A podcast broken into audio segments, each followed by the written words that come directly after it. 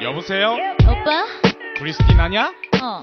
웬일로 嗨，亲爱的听众朋友们，大家好，欢迎来到旅行听吧。今天的你过得还好吗？在你的眼中，韩国人和韩国文化又是怎样的呢？欢迎大家在评论区留言，我们一起来探讨和分享。 如果你喜欢我们的节目，欢迎大家点击订阅，我们每天更新哦。今天我们来一起了解的是韩国生活文化篇《劝酒的社会》，韩国的酒文化。韩国人呢，非常的喜欢聚在一起喝酒，尤其是上班族，从聚餐、年终聚餐到婚宴、周岁宴，他们都能以各种理由在一起喝酒。大家一起喝一杯吧，几乎是很多韩国人的口头禅。从某些角度来说，喝酒似乎也成了工作的一部分。韩国人认为，酒喝得越多，感情就越深，就能很快的熟络起来。所以，有很多人在结束一天的工作后，都会叫上朋友或者同事一起去喝一杯，然后再回家。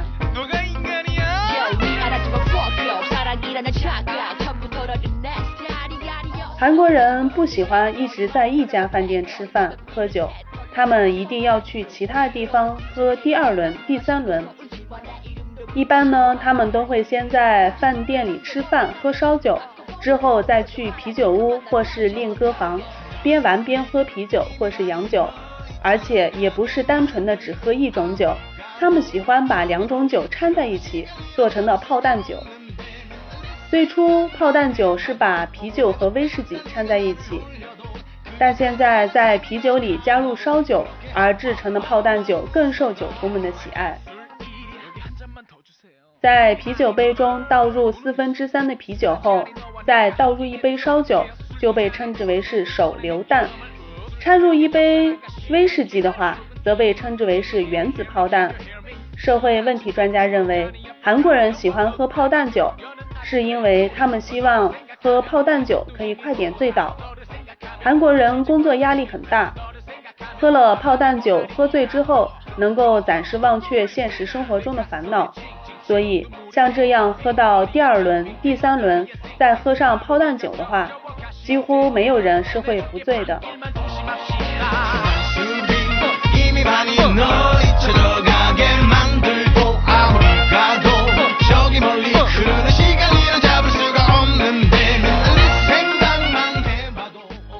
好了，亲爱的朋友们，今天的韩国生活文化片《劝酒的社会》韩国的酒文化就介绍到这里。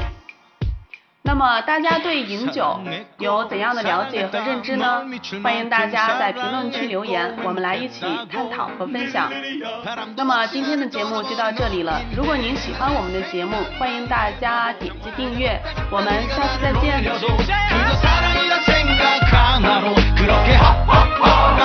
só.